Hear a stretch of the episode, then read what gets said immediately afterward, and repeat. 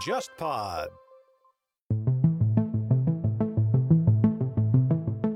你让《杀人回忆》跟这个不比，我觉得根本没什么好差很远差很远。而且他那个寄生虫里面，他的所谓的这种影射或者意象太明了，就是属于这种完完全不留余地的这种。他们就说就冲着欧美人去的嘛，啊对啊就是怕你们不懂嘛，啊，就是对啊，就我觉得这个写的太赤裸裸了，就是太直白了，就是已经没有嗯任何韵味了，就是这种感觉，就是就我特别好奇，韩国国内是怎么看这个事情的？民族之光。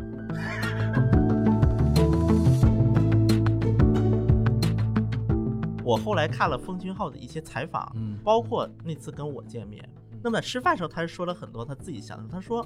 电影不是 documentary， 음. 영화는 documentary 가아니고영화는영화야。他说电影就是电影，不是纪录片。 宝拉大中的事情，当时是闹得鸡飞狗跳的，就是嗯当时日本人和美国人都非常震惊，就韩国人这么猛。相当于朝鲜绑架人事件来，就是你跑到我的国家来，对，后来这个事情，那个警视厅就非常恼火，日本警视厅只会恼火，你像戈恩逃回去了也只会 恼火。所以从这个角度来说，戈恩逃过去也没什么了不起，也没什么了真的没什么七十年代的时候就能把金大中绑回去，日本警视厅有光荣历史。大家好，我是樊玉茹，大家好，我是艾欣欣。大家好，我是陈小新。欢迎收听今天的东亚观察局啊。今天我们这期节目呢，就是时效性没那么强啊，稍微有一点延展性啊，然后可以跨越时空的这样去聊。对，我们想先聊一个跟电影有关的一个话题啊。嗯我想先问那个小新啊，那个寄生虫啊，嗯它的那个 title 啊，嗯韩文是怎么念？，kissing chung，写过来就是寄生虫的。对对。对，因为我看它的台湾翻成叫什么“寄生上流”，然后日本最莫名其妙了，他用它英文名字的音译 parasite，“paras parasite”，然后我说哦，为什么就放弃这么一个那么好的？其实你汉字三个字“寄生虫”写过去，这个 title 其实在日本观众可能会觉得更有震撼力。但他有可能是因为他想凸显他外国片的对身份嘛，就是对，但是我觉得其实这个片中日韩其实都应该用他韩国的原来那个，就是我觉得大陆翻的是好的，就直接用那个寄生虫，我觉得是很那个能够体现到那个奉俊昊导演他的一个真实的一个意图嘛。嗯对吧对，为什么聊那个寄生虫呢？反正这个片现在已经是大火了嘛，全球大火，然后最近才在日本上映。日本日本是一般都晚的。戛纳他拿了那个金棕榈之后，日本人也没觉得说有什么特别了不起。对，但是呢，那个拿了那个奥斯卡的最佳影片之后呢，日本人一下觉得自卑了，这个 就自卑了，你知道这个这个事情，就是我想先让那个小新带两句那个《寄生虫》在韩国国内的一个口碑或者说一个看法啊，嗯。因为现在这个片子因为争议还挺大的，我看到在国内的影评界啊，嗯嗯嗯，我觉得这个这一次可能背后的那个商业因素也蛮多的。我插我插一句啊，然后就说另外一个，其实呃奉俊昊电影我看的蛮多的，但我肯定不觉得这部片子是奉俊昊最好的电影。你觉得风交最好的是哪个？《雪国列车》吗？杀人回忆啊，杀人回忆啊，杀人回忆对，杀人回忆啊，就是你让杀人回忆跟这个部比，我觉得根本没什么好差很远差很远。而且他那个寄生虫里面，他的所谓的这种影射或者意象太明了，就是属于这种完完全不留余地的这种。他们就说就冲着欧美人去的嘛，就是啊对啊是怕你们不懂嘛，啊，就是对啊，就我觉得这个写的太赤裸裸了，就是太直白了，就是已经没有嗯任何韵味了，就是这种感觉，就是。这个呢，就是国内的一个争议，就是很多人是觉得说，我也是感觉，就是说沙老师他代表一一方面，还有一方面就是他们觉得说，不管怎么样，就是奥斯卡也有他的一个标准在那个地方，对吧？怎么怎么样，还有人说他好的，就我特别好奇，韩国国内是怎么看这个事情的？民族之光，对啊，就是韩国国内，哎，肯就是定是这样子的。让他先总结一下。那么其实韩国国内啊总体来讲啊，肯定矛盾没有说就是这么尖锐。因为毕竟是自家的宝贝嘛，对吧没有中国、日本这么尖锐是嗯确实的。那么包括像文在寅总统在那个疫情期间，还和奉俊昊他们一起吃炸酱面。嗯，但是呢，在韩国有这么一种说法，是不是把韩国的阶级矛盾太夸大了？嗯因为确实寄生虫它描述是比较极端的一种状态，对这是第一种说法。嗯当然这种呢，因为确实有那么一些人把这个东西当纪实片来看了。嗯那么电影效果嘛，总是要夸大一点的。对其实，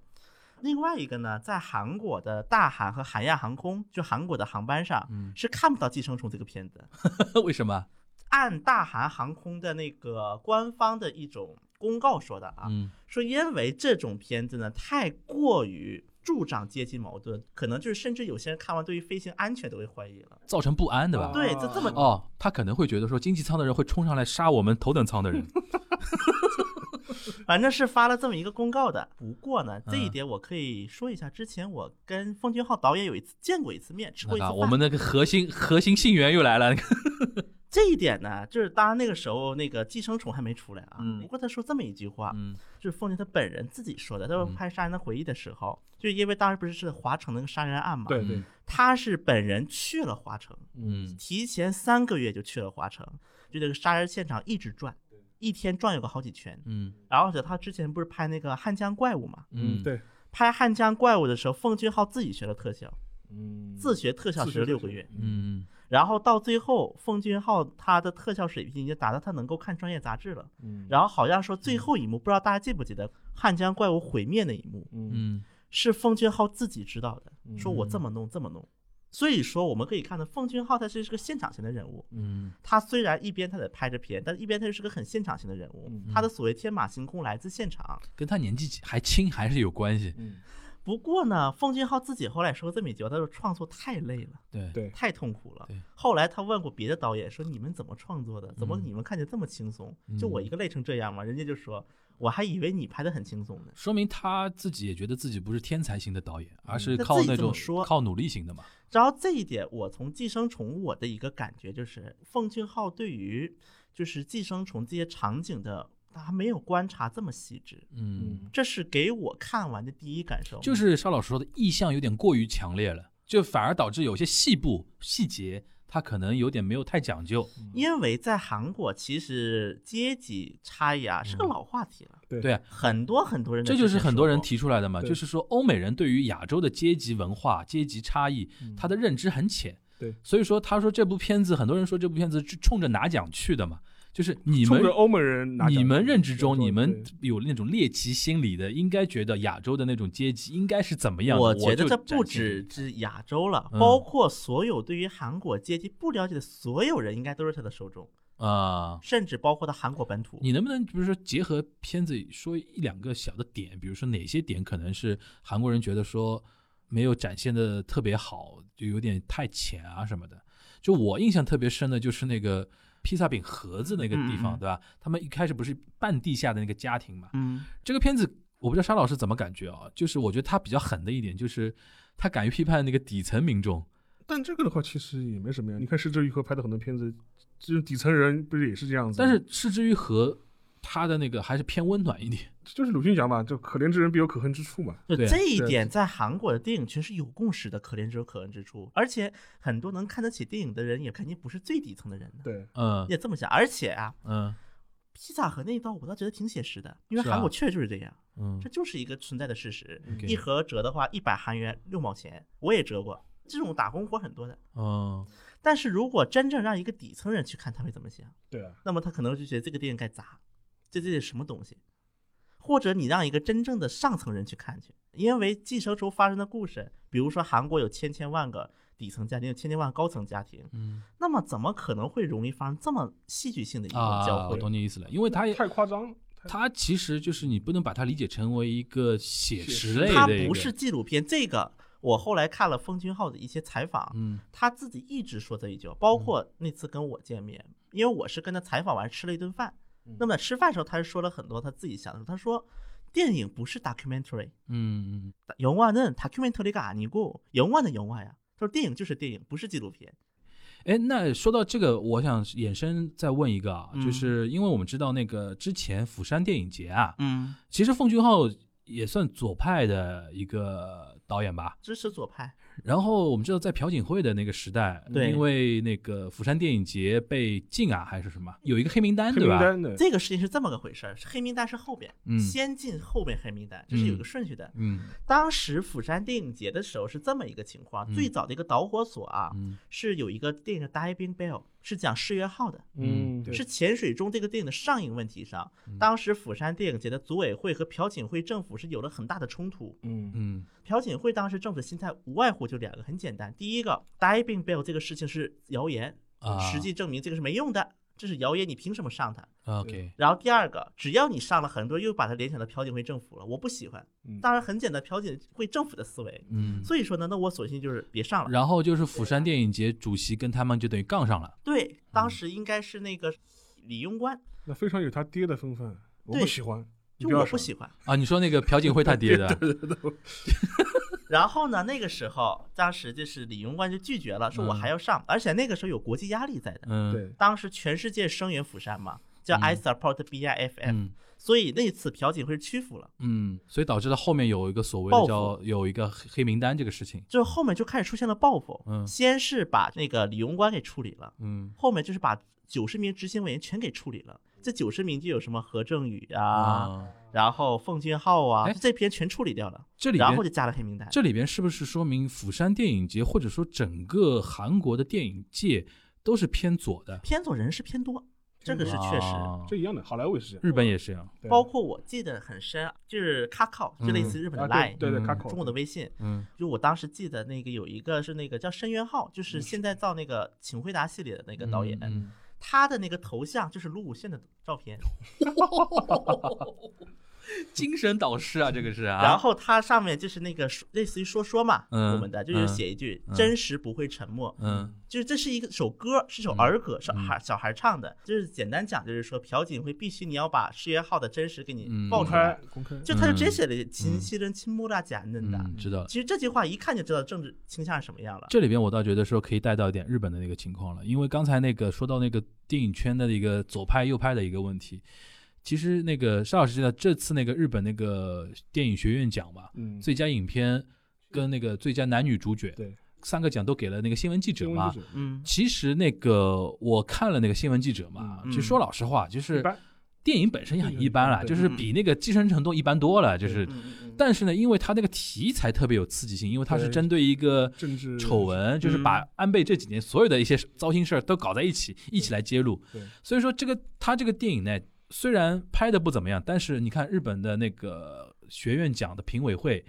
他故意给你最好的三个奖对，其实有点像左派文艺界的一个态度的一个表明嘛。对其实可以看得出来，日本的一个电影圈也是一个偏左的一个一个情况吧。其实最典型就是失之愈合呀，对，是这一回也很左。就很左的，就就也很就这个很典型，就像一个什么呢？我们就习惯性这么说啊，在韩国的左右派里面，嗯媒体是右派的王牌，而文艺电影是嗯左派的王牌。媒体都是偏右啊。不是偏右，但主流一些的，比如朝鲜日报、中央日报。哦，它这个媒体是不光是电视了，就就是说报纸舆论舆论这么一个。对舆论，就是一些哦就是主所谓的主流舆论。OK OK，所以说两种说法。如果说主流舆论都倒戈了，那你这个右派政匪干不下去了，我把你都抛弃了。这个最典型的案例就是崔顺实的事儿。啊，后来朝鲜日报都改抑制了，OK，说你要下台。那么在左派这个背景之下，其实很多韩国人啊，对于卢武铉的一个印象是在什么时候开始积累的一个最大化的一个过程呢？嗯就是在那个辩护人，辩护人，很多人把当时的宋康昊跟卢武铉就带到一起去了。对嗯，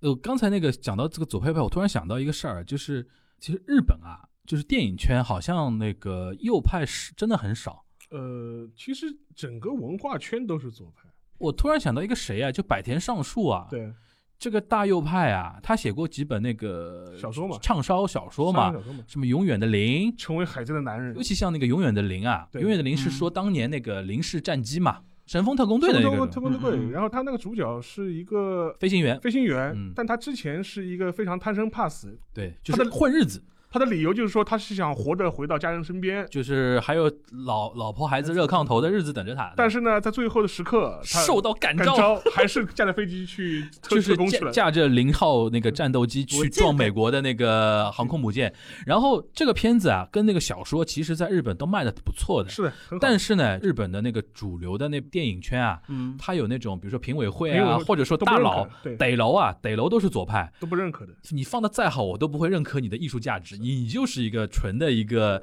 就是 na na- nationalism 的一个东啊，西啊。不过在韩国也有个类似的情况啊嗯，在韩国的朴槿惠的时期，有两部电影还是票房可以吧，也算是，嗯，一个叫做《国际市场》，一个叫《仁川上路作战。对，国际上我看过的，还挺感人的就是国际市场它主要的一个时代环境就是建国那段时间对，对对对对对，韩国建国一直到现在，因为建国时期最大的主力嘛，你肯定还是朴正熙对这一代嘛，就产业化又出什么中东啊，去打工啊，去德国就之类的嘛。嗯然后还有一个是仁川上路作战，嗯就是当麦克阿瑟 人生登陆嘛，就的那人生登陆。故事。所以就这两部电影后来左派就是现在文在寅上台之后，有人就查出来，嗯这个两部电影的老板好像跟朴槿惠有某种政治关联。嗯这样我请教一下日本，我先，日本的话会不会有这种情况？一些老一代的艺人可能会偏右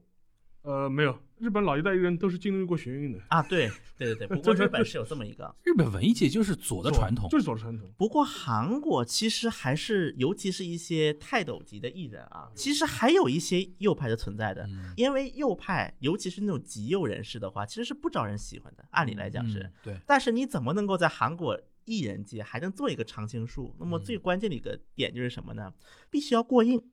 而且你不能被别人抓住把柄。你一直到八十岁、九十岁，那大家都尊重你了。嗯对就算你说一点右派言论，我也不怎么样了。我这里边想跟那个小老师探讨一个什么话题，就是今年那个新闻记者啊，就拿那个三个奖啊，对，虽然是左派的一种态度的一个宣示啊，但总体那个名单拉开来啊，嗯就是我对现在日本的一个电影行业的一个前途真的堪忧。小谢，你看最好三个奖，他颁给一个就立场特别鲜明，但是拍的很一般的一个电影，对是吧？然后最佳导演奖是给一个漫改的一个飞翔吧奇遇》，然后是一个段子电影，对，段子它里边都是那个搞笑段子，小品，然后那个我我觉得唯一值得说的就是《王者天下》的一个改编，因为那么多年日本就大制作漫改就干嘛？对，就是日本那么多年一直在做一个非常那个胆小的一个事情，就是呃校园偶像纯爱剧，然后漫改的一个电影，为什么？就是你能回收。那个成本特别明显，然后特别快嘛，其实导致现在日本的电影圈给人感觉就就是一潭死水。对，上次我说这个话题的时候，还有人说，哎，那个什么还是有山田洋次啊，然后是之愈合啊，这这种人，我说，但是问题是，这种人他只是只能代表他个人的一个一个成就，但是日本总体的一个电影圈的一个问产业还是有点问题。这一点你我不知道那个邵邵老师平时有没有关注这一块？这个的确是啊，因为你看这两年票房第一，国产票房第一都是柯南，柯南都是柯南，这就这就很说明问题了嘛。就是说你看每年就日本它票房上亿日元的片子，你拉出来看嘛，嗯，嗯都是要么动画，要么漫改，对的，要么就是海外电影对。它为什么要拍漫改片？因为它成本可以计算嘛，可控嘛，对可？控嘛，他知道能够产生这样的有多少人会来来看这是他能算出来的事情。对所以说这样的话，他不愿意再冒险了，不愿意再冒险了。而且还有一点就是，作为对照组的，就是韩国嘛，嗯，就是日本文艺界，除了像失之愈合这种，但失之愈合也不敢拍那种特别强势的那种怼政权的那种片子，他都是那种批判的感觉也很淡的那种感觉。没有没有，他是拍那个纪录片出身的嘛，对，所以说他拍的很多片都基本上都是有现实原型的。对我的意思就是说，他不像辩护人这种类似的片子啊，我觉得日本好像就没有导演敢拍这种东西。主要还是电影公司，他出于经济利益，他不愿意对拍这些题材，碰这些题材。对，但是也不是说就日本这种娱乐圈或者这种文艺圈没人做这个类似的题材。其实你要去看一些，就比如说电视剧，嗯，有一些收费台的电视剧，我觉得还是蛮写实的嘛。就比如说像玩偶，玩偶的啊，他经常会拍一些非常写实的这种政治剧啊。他最近有一部片子是桥本爱演的，嗯是讲那个骗取社保的啊这种黑幕的，就地方权贵跟黑社会勾结去骗取那个就是老人啊，或者是这种啊困难群体的这种社会保障金。嗯，类似这种会有，但是啊他作为一个很主流的这种主流电影院、商业性的院线呢，不大愿意去碰这种题。你觉得还有没有这种可能，就是跟韩国相比，日本这几十年全社会的一个大主题，嗯，还是比较偏少，还是比较平和的一个国家？，对的，这也是个原因，就说是它没有像韩国那样变动那么厉害。你要拉开那个历史的维度来看，其实日本人有过一段时间也很爱拍这种政治味很浓的这种片子。六七十年代，六七十年代的时对啊候，那个大岛什么大岛啊，就是拍的这种什么大岛猪对吧？这对，就是关于学运啊，关于政治斗争啊，嗯实验性很强啊，或者是这种批判性很强。就我觉得可能跟时间段有关系，但进入这二三十年，就日本基本上都属于一个躺平状态了嘛。就是说，还有一个很明显的例子，到现在为止，就是韩国民主化也二三十年了，投票率还这么高。对，就日本人没人投票了，投票都不投了，那还谁还看就政治电影？是韩国人对于政治还是很鸡血的嘛，对啊就打鸡血的就是一个状态。就就是在这种状况之下，你拍这种呃政治味很浓的电影是会有票房的，对的大家是想去看的。对的，你在日本平时的投票率都在百分之四十了你，拍一个政治戏，人家会觉得好累哦你你那么激动干嘛？嘛？对对对。真的，你们所以说，我觉得这还是双方这个整个个大环境不一样。对基于刚才沙老师说的这个大环境啊，我们可以那个引入，其实那个其实还是几周前沙老师提到的，就是他推荐我去看的一个电影叫《南山的部长》，然后那天那个沙老师引出一个线索嘛，嗯，就是从南山的部长可以一路往下，一直追溯到那个什么电影叫先看南山的部长，先看南山部长。再，看辩护人，再看辩护人，对。对，再看一九八七，再看一九八七吗？再再看看出租车。司机。再出租车司机，看一九八七。再，看一九八七。对对对，这个这个就是顺了的，这个对对对这个这个时间表是顺了。其实你看这么一个脉络下来，其实那么多年，韩国导演一直在反复的去 让大家记住这一点，一一直记记住这一点吧。对，其实我觉得倒是可以借由今天这一期来跟大家稍微梳理一下，就是那个南山部长是讲什么呢？因为这是个历史事件了，就是嗯。就朴正熙当时他的一个情报部长嗯。就金在奎嘛，金在奎嘛，金在奎，对。就是他突然刺杀了朴正熙，然后嗯就终结了朴正熙长达将近二十年的统治嘛。嗯。然后这个事情就比如血溅宫颈洞嘛，然后之后就是那个全斗焕的那个军政府时期嘛，嗯。然后我们说汉城奥运会啊，就是等于是这样。南山部长是最新出来的，最新出来的。新最新出来的，因为你看看这个事情很有戏剧性嘛，就是自己的一个独裁者，自己的情报局长嗯，刺杀了自己，他最他最终里边那个，因为我还没看啊，他里边那个部长他的一个心路历程是什么意思呢？就是当然，这个心路历程目前有很多说法，这电影只是一种说法。他电影里边是怎么说的呢？其实是把金在奎往正面对正面讲啊，正面讲就是把他当做一个民主化这个斗士了。啊，就你可以理解成，就是我们当年都是有理想的青年，对结果后来被权力蒙蔽了双眼，然后在最后一刻觉得又觉醒了，觉醒了。我觉得因还自找回初心，因为啊，其实金在奎这个事情呢，金在奎当时是判死刑的，判死刑的，对，嗯然后最早给他恢复这种名誉是什么时候出现这种说法呢？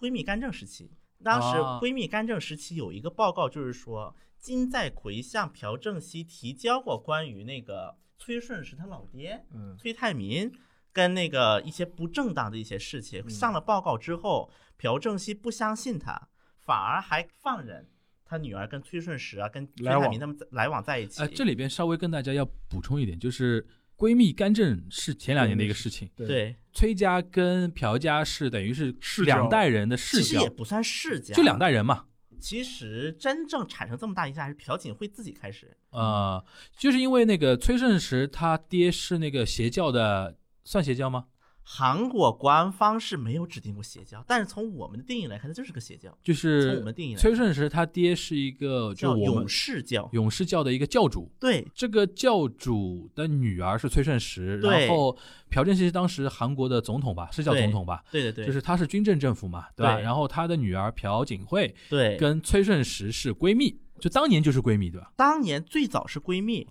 其实朴正熙的时期，朴正熙跟崔泰民是没走那么近的，啊、因为朴正熙的媳妇儿就是陆英修先被暗杀了，有一段时间就是朴正熙出国访问，带自己的女儿嘛，女儿大概是他妈妈被杀的时候，嗯，崔泰民进入到了朴槿惠的生活，用托梦这么一种形式，有一种安慰他的一个意思，对，就是崔泰民去学陆英修的一些啊，那种，就是就是上说。升，然后据朴槿惠的自传里说的啊，嗯。说是当时那个崔泰民学的就是上身嘛，嗯，还说了一些只有他母女俩知道的一些事情。嗯，哦，那么那么牛逼啊，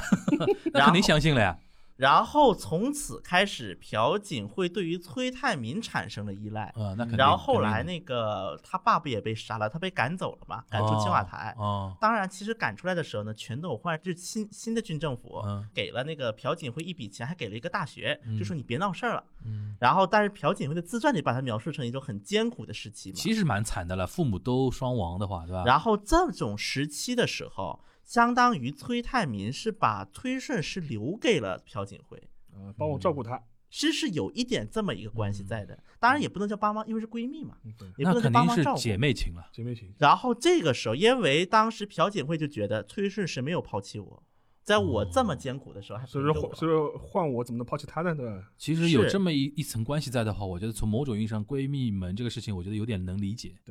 但能理解归能理解，韩国人是不会理解的。就是不能原谅。对所以说那个电影嘛，就是讲他爹怎么被干掉的嘛。对对，当时的一种描述就是金财奎他就是审判的时候，对他他最后陈述，嗯那么最终陈他说了一句话：“我以那个渴望民主化的斗士的心态，嗯在向独裁野兽的心脏射了一把枪。啊，他说了这么一句话，嗯，我看那个电影也是引用对的这个说法。对对，就是电影的主创是相信他这套说辞的，对，当然的这个说辞，他就是说的是为了尽早迎来民主化。嗯按金财奎的说法是，嗯他听说朴正熙在车志哲还有一个人，对车志哲当时是警卫队长，嗯对当时就是说要杀杀这些游行的杀，学生的吧？，对。然后当时朴正熙有点偏向于车志哲，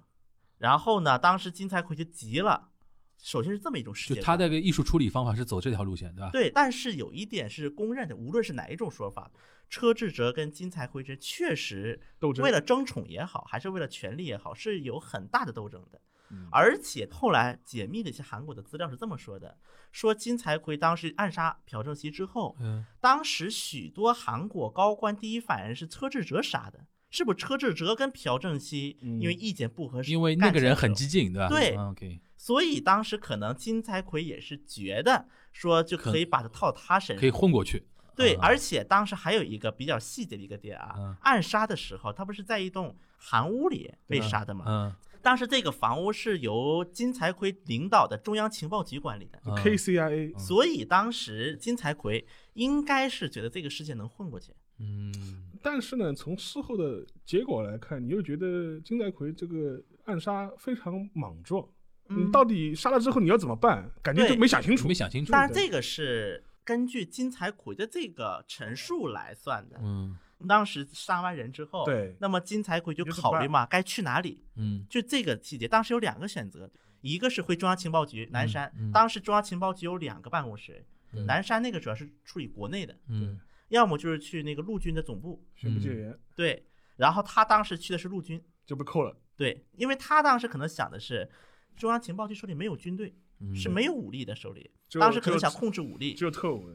所以就跑过去，结果在陆军总部被扣了。被扣了。当时金财奎之所以去陆军总部，有一个考量是，当时陆军的那个大将嗯，跟金财奎是同学，可能就觉得会给点面子呗。但问题在于，金财奎没有把这个后事处理好，导致陆军总部很快就知道了这是金财奎干的，嗯。所以就被扣了，到了就被扣了。那如果我们抽回来看，就是说朴正熙被暗杀之后，嗯，对于韩国的整个社会发展的一个最大的一个影响就是什么呢？全斗焕当然了，代表什么呢？嗯嗯就是民主化运动又要波折了，这是第一点。嗯第二点，其实朴正熙当时是被暗杀的这么一个大环境下嘛，当时很多韩国的民众是觉得民主化可能会来了，把朴正熙干掉之后，哦，那是不是造成了比如说他之后那个辩护人那个这个契机呢？是的，这个是连起来的。当时这个过渡的人上来的时候，确实是一些想把军部给治掉。嗯当时的部队也分两派嘛，一派是听那个总统的，一派是听全斗焕的，啊，分两派了也是。全斗焕也是那个军头子头衔上不是军头子啊，啊但他实际上掌控着军队内部的一个私组织。嗯，就军队有个小帮派叫哈纳会，这个小帮派掌握了陆军的所有的核心，当时所有的核心的岗位已经全被小帮派占了。就以全斗焕为说，小帮派一直是在行动的，对，嗯已知开始在有某种的调动动作了。所以说，全斗焕接棒是个非常理所当然的事情。那那个南山部长他是有展现到这一点吗？就是说全斗焕的这一块没，有，没有南山部长他是纯粹的。说那个刺杀这个事情就是对于金菜奎的一个再评价，应该叫做、啊这个呢，是在闺蜜干政事件之后，嗯尤其左派的学界嗯出现过这么一种风潮。但是还有一个点就是说，像 KCIA 就是属于就是韩国那个情报局，其实，在民主化过程中应该名声非常不好的，是的，非常不好的。KCIA 现在还有吗？有啊，现在叫国家情报院国家情。报院啊哦 KCIA，呃，七十年代最有名的事情就是在日本绑架金大中嘛，哦，，对就是 KCIA 干的呀，就是南山的部长他们的这个情报部 干的事情。对，所以说，即便是一些左派啊啊，其实也觉得金财奎是有原罪的人。你不应该去给他洗白嘛？就说可能更多就是狗咬狗，因为前面小新讲他一个什么军队的内部的这种小团伙，其实当年朴正熙上台就是靠了这批小哥们儿上台的呀。对的呀，让金在奎也是小哥们儿当中的之一啊，元老啊，元老啊可能就是纯粹的小弟不服大哥了啊，有一种有一种火并的那种感觉。所以说，即便是左派啊，嗯对于金财魁的，就是这种说法也是两极分化的，反正这两种都两种有。都有吧。因为就是那就前面讲那个保大金大钟的事情，当时是闹得鸡飞狗跳的，就是、嗯当时日本人和美国人都非常震惊。就韩国人这么猛，相当于朝鲜绑架人事件来，就是你跑到我的国家来对绑架人嘛。对。后来这个事情，那个警视厅就非常恼火，日本警视厅只会恼火，对，你像戈恩逃回去了 也只会恼火，所以从这个角度来说，戈恩逃过去也没什么了不起，也没什么了，真的没什么，真的没什么。七七十年是史的呀，七十年代的时候就能把金大中绑回去，日本警视厅有光荣历史。南山部长结束之后，到了所谓辩护人嘛辩护人是，辩护人因为我看过了，它里边其实给我感觉就是，就卢武铉那个原型啊，嗯，他一开始做人权律师之前是一个税务律师税务律师，而是会算小账的嘛，对对吧？是会是很蝇营狗苟的一个人。对，然后他是受了一个大学生的一个召唤，本来是读书会，然后突然有人冲进来了，对吧？说你们在读什么禁书，对对吧？然后被打得一塌糊涂嘛。对，这个时间节点是一九几几年？七十年代末吧，这是呃福林福林事件事件，这个是辅林事件。然后最后那个他转型成为人权律师，之后最后一幕是一九八几年了，就是那过了五六年，应该那个就过了五六年，然后他被那个他被抓，他被抓，然后那个是什么事件呢？光州吧，光州学生事件，对。他是在他冲到冲到前面了。他冲到前面去对了，，后来就是他后面有个画面嘛，他游行的时候被抓进去了。那个时候他身边已经有文在寅了吗？那个时候没有，福林事件是没有，就是那个光州事件呢，光州事件那个时候已经已经有了，已经有文在寅了。但是辅林事件的时候。其实那个片子啊，后来据导演的说法，其实嗯。那个时候文在寅跟乌鲁是没认识，啊只是呢他加了一个手段，有一个给那个打下手的一个女孩儿，对。那个女孩儿这是描述的是文在寅，哦，是这个意思啊。对。啊娘化了，对描画，但其实没有文在寅的那时候，那等于是说，最抠最感人的那个地方是马山事件的这个所有当地的是釜山的律师吧？釜山的对釜山的律师点名嘛，给他那个给他做做辩护嘛，对吧？这个 OK 了，因为这个的确是个很好的片子。因为其实《辩护人》这部电影嗯啊，它相当于是一个什么呢？是一个阶段性的，嗯就是从所有人瞧不起的一个律师，一个嗯非主流，对对对对，那个到。一个受到大家认可、一个主流的一个过程。对对对因为卢武铉这个人是高中出身，对，哦，高中商业业高中，就类似于我们的职校其实是中专。所以说，当时其实，在法律界是受歧视的，嗯一直到卢武铉死的那一刻，嗯自杀那一刻都有人拿这个说事儿的，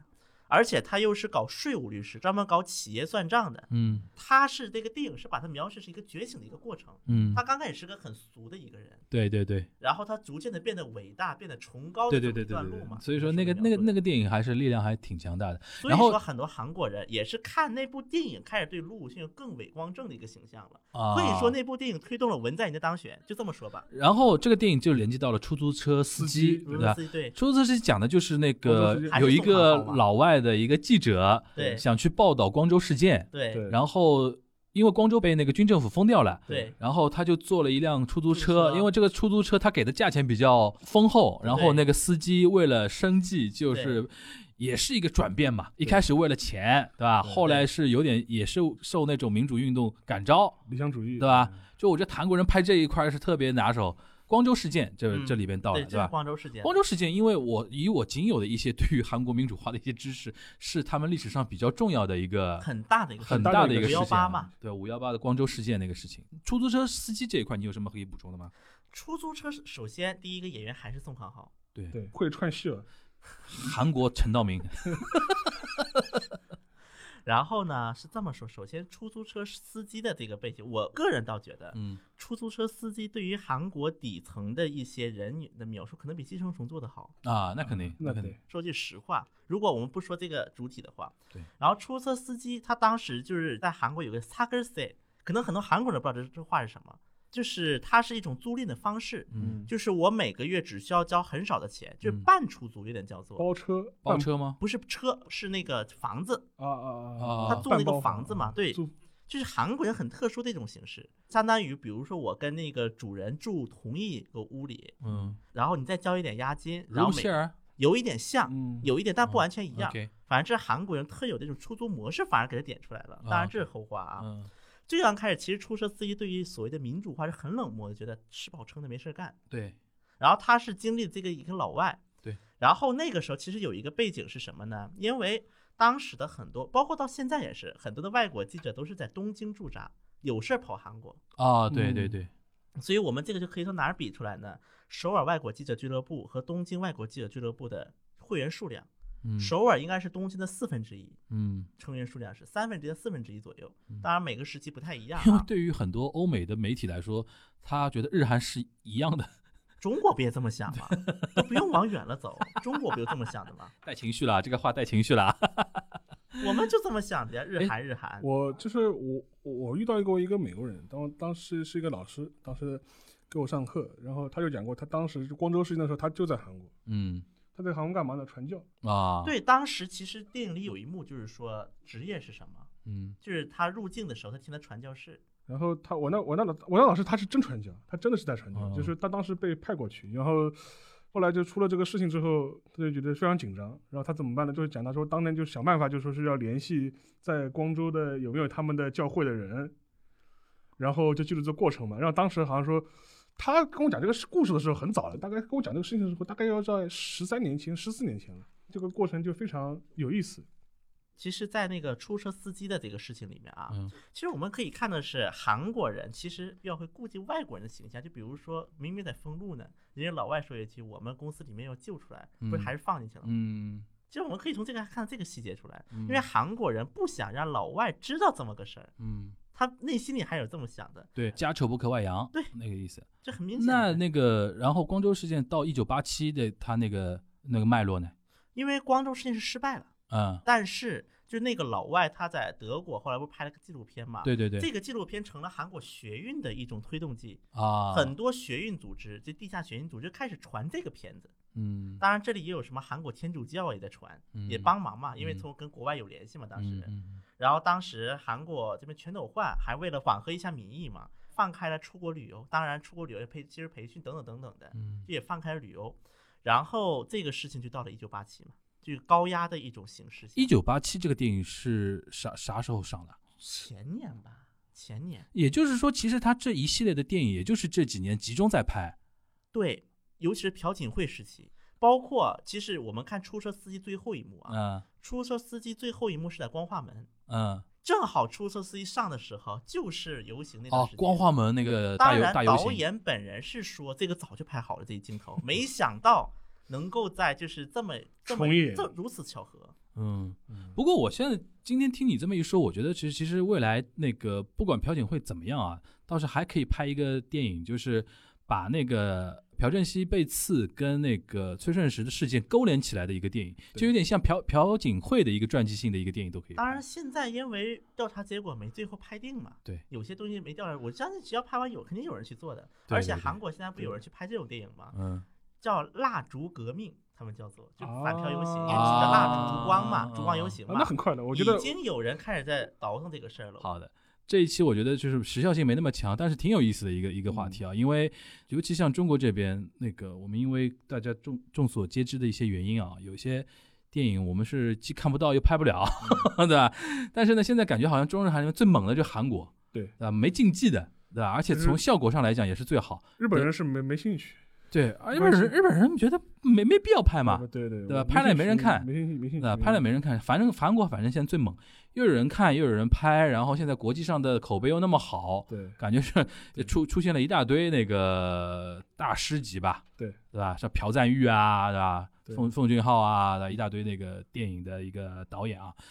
好，下面进入到我们这一期的 Q&A 环节啊，这一期的提问听友是可可，听友可可啊，他的提问是说，日本和韩国游行就是为了刷存在感吗？不游行就不是资本主义社会哦。他这个游行是指的什么呢？就是那个 BLM，就最近那个美国那个黑黑人命黑命贵，对黑命贵那个那个游行嘛，然后嗯好像在包括欧洲啊，包括在那个东亚、啊、日韩啊，好像都有相应的一些反响。然后我们先让那个小新来给我们介绍一下，就是因为我知道韩国很学美国的嘛，的白左那一套，应该学的也很起劲的嘛，对吧？而且韩国人就特别喜欢游行，B L M 其实韩国是在东亚国家里面应该是反应比较早的了，不仅有发生，嗯因为首先 B L M 这是非常符合韩国左派们的一些关注的议题。对，这次就是全球左派大串联呗。是，其实它是个大串联的，啊包括它的韩国本土也是，一直就是有一些左派诉求嘛，嗯包括一些所谓的反歧视啊，包括女权呐、嗯等等等等这一些一个左派的一个诉求。嗯另外也是通过这个方式来继续表达一个自己所健在的这么一个思维。这是为什么这么说？因为在韩国啊，尤其是一些很多左派地方政府执政的城市，嗯那么他对于这种 NGO 啊，嗯包括对于一些市民团体呀、嗯一种联盟性的机构是有补贴的。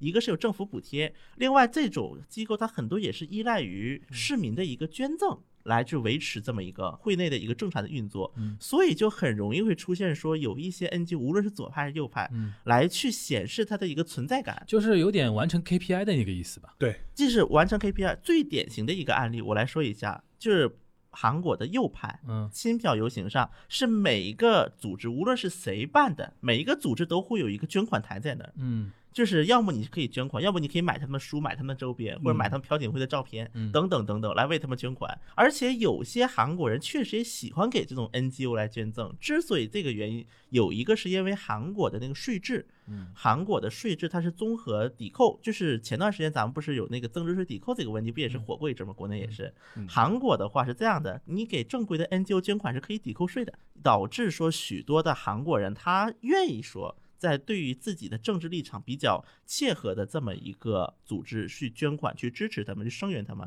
而这些组织为了去表示说我们干活了，我们做声援，所以也会做很多的事情。那我再追问一个比较细的一个点啊，嗯，他们这次上街，他们抗议谁？有没有比如说像，比如说像英国啊、德国发生那种包围驻当地的大使馆嘛？嗯嗯嗯，就韩国有没有发生这种事情？就他们抗抗议谁呢？就跑到跑到那个就也是光华门那边那个美国大使馆抗议，啊，他们还没有跑美国大使馆，嗯他们这次是在首尔火车站游行的，因为很让我很神奇的点在哪里呢？首尔火车站啊，因为它火车站嘛，它本来就是一个人流，人一个是人流比较来往，而且那附近老年人比较多，嗯，中老年人比较多的那附近，他们这个左派在这个地方做游行，这个让我很意外。按理来讲，因为比如说光化门，对于这些左派来讲意义是更大的。对，左派 NGO 管光化门叫做烛光的圣地，对嗯市民革命的圣地，嗯他们是这么叫的。那可能就觉得说 BLM 这个级别还不到。其实韩国国内真正就在 BLM 参与的这些游行的人员，我相信啊，嗯可能是有一些非常就是坚定的左派的一个嗯人员，他可能会觉得说，啊，那个美国这个警察呀、干的确实有点太过分了，怎么怎么样的。但其实可能很多参与者，他们只是为了表示我对这个组织的支持对，我对这个思维的一个连带来参加这么样一个活动。当然，这跟韩国目前政府。包括韩国执政党的一个其他特可能又在扯到一些关系了。对，所以说我们可以看到，这次这 BM 这个游行在韩国确实是产生了，但是占不到韩国门户网站的头条。是 OK 还还是太抽象了。OK，这里边我就要提到日本有一点点不一样，日本它有一个契机，小契机就是那个库尔德人那个事情嘛。。对，就是涩谷那边。就是在涩谷那边发生了一个，就是日本警察的强制执法。对他那个事情发生的点非常巧，呃，就是我们都知道弗洛伊德那个事情弗洛伊德那个事情的之后两三天吧，就很近就很很近，就很近很近。当时是有一个呃，就是在长期在东京生活的一个土耳其籍的一个库尔德人，对，嗯。然后他是在涩谷的街头，等于是被日本的警察就是说临检。临检对临检他，然后临检的时候，当时可能就发生了一些口头的一些就是就跟弗洛伊德那个板子一模一样。对，这口头的一些就是纠纷吧。嗯因为库尔德青年意思就是说我什么事都没干，你干嘛要就是来查我，对吧？但是我我就我就在路上走，你突然跑过来说你来查我，而且当时好像说从言语那个纷争就变成了肢体的一些扭打嘛，也也没有扭打，反正就是就是扭在一起了。对，然后后来这个事情就被路人把整个过程拍下来，然后就发他们是开车，开车开车，对吧？然后他他等于是朋友在车里边把这一切也也录下来了。等于是那个警察是把他车拦下来，对然后就把他从车里面叫出来，对拍下来之后就被传到了那个日推上面去，对，然后一下子就炸了嘛，嗯，就是说，然后涩谷就发生什么两百人的抗议什么。呃，然后涩谷第二天就是说有相关的团体就发生了那个抗议，当然是有一些就是在日本定呃在日本定居或者在东京定居的一些外国团体，嗯。就外国人的这种组织，嗯。当然也有一帮日本的左派，然后就就趁机群取就是就是响应嘛，这个里边就是他们这个点呢，就跟韩国有点不太一样了。就他们有个明显的目标，就是抗议警察嘛。对，因为日本左派那么多年一直被警察压着，压着，因为安倍比如说搞一个什么日美安保啊，对一个过一个什么法案，他们都要去国会绕一圈，绕一圈嘛就跟警察面对面，对吧？有的时候，比如说，尤其像冲绳问题，对冲绳问题上面民跟警之间矛盾很很尖锐的，对的。日本左派长期以来对警察是很不满的。像这一次的话，呃，最后的当时的发展是在那个事发的那个周末，嗯让大家就嗡到了嗡到了涩谷的那警察署的门口，嗯，然后看出那个就是日推的那个 tag 就是什么涩谷警察局大混乱，就是说 就就两百人大混乱，对对。然后，但是后来这个事情呢，就是说是随着那个黑名贵这个事情，就是在美国的全面的爆发，对。然后在日本的话，一些大城市也开始有一些人响应，了，就是就比如说在大阪，对，就是千人级别了，就有千人级别的这种游行。因为我们都知道，因为日本人本质上面是一个对政治运动社社运比较敏冷感冷感脱敏的一个国家或者一个社会。对，他的社运在六七十年代这个发烧已经发过了，就是就是比如说像刚才小新说的，韩国什么一个月多少场来着？三千多场，一千多一千多场，在日本难以想象，难以想象。所以说你能够动员到一千多个人上街，其实已经挺不容易，很不容易的，挺不容易的。就是挺不容易，挺不容易的。所以说，在日本的确是激起了一些呃水花。嗯，呃，这些年，呃，很长一段时间，就是日本的一些左派势力长期以来对安倍政权的不满，对，也借此可以发泄一下。所以说，我觉得可能也有这样一个政治背景吧。嗯。我觉得这一点，我再可以再补充一个韩国的一个观点啊，我是这么认为的：黑名贵这个事情，如果在李明博或者朴槿惠政府时期，应该也会大骚乱一次，嗯，也会引发。其实很多韩国的所谓的左派的运动家，这些人可能其实比共同民主党啊、正义党啊这些议会内的政党其实还要左。这些人就这些到这些人的话，可能就没有一个大的政治势力的一个支撑了。那么这些人就是韩国国内最主导性的去做游行的一些人。那么比如说像之前济州岛的是海军基地呀，包括那个平泽是美军基地呀，就是只要这种事情，他们都会去的，都会跟当地居民一起斗啊。那么其实这批人在尤其在保守政府里面，那么他们也是个重点关注对象。而且之前李明博、朴槿惠政府时期，韩国是曝光了，说有一个很大一串名单，就是他们用来一个是用来监控，另外一个就是用来就是那个黑名单，嗯，那么黑名单主要是针对一些文艺界人士，而监控对象主要就是针对一些民间的那所谓的运动人士，嗯，所以我是觉得从这一点来看，其实这次黑名贵的之所以在韩国没有闹这么大，其实也是有一点，就是我可能这个说的不是特别恰当啊。一种胜利宣言，就是你看，现在我们是左派上台了，至少我们不用担心这个问题了。对，所以说小打小闹一下，就表示一个连带。然后呢，我也不在我们的核心的地方来做这个游行。对，然后这个呢，也是一方面呢，也是就是一个所谓的胜利宣言。当然，这只是个所谓的啊，我说我也说过不是很恰当。另外一点呢，他也是想那个通过这个表示，我们与你站在一起，大家来参考我们吧。嗯。也有这么一个想法的。好，最后那个问两位各一个小点啊，就是既然说了那个游行这一块儿，我们补充一下，就是两国的一个领导人吧，那个元首有没有对这次黑名贵的事情发表一些观点？那个我们文大统领呢？啊，我们最好的文大统领，我们最好的文大统领，韩国人民配不上的文大统领。文大统领，我觉得对于这种事一直都是回避的。对于就是这种，尤其是海外几个国家之间的一些争端性的内容，哦，他不是那种非常乐于表态那种事情的啊。对，就是包括从在那个特朗普邀请那个文在寅参加 G 七这个事情，其实也是能看出来文在寅的一个性格的。那好，那我们关于那个黑名贵的游行的那个话题就到这边。那那，大家呃非常感谢大家收听我们这一期的节目，大家下周再见，拜拜，拜拜拜。 전화번 누르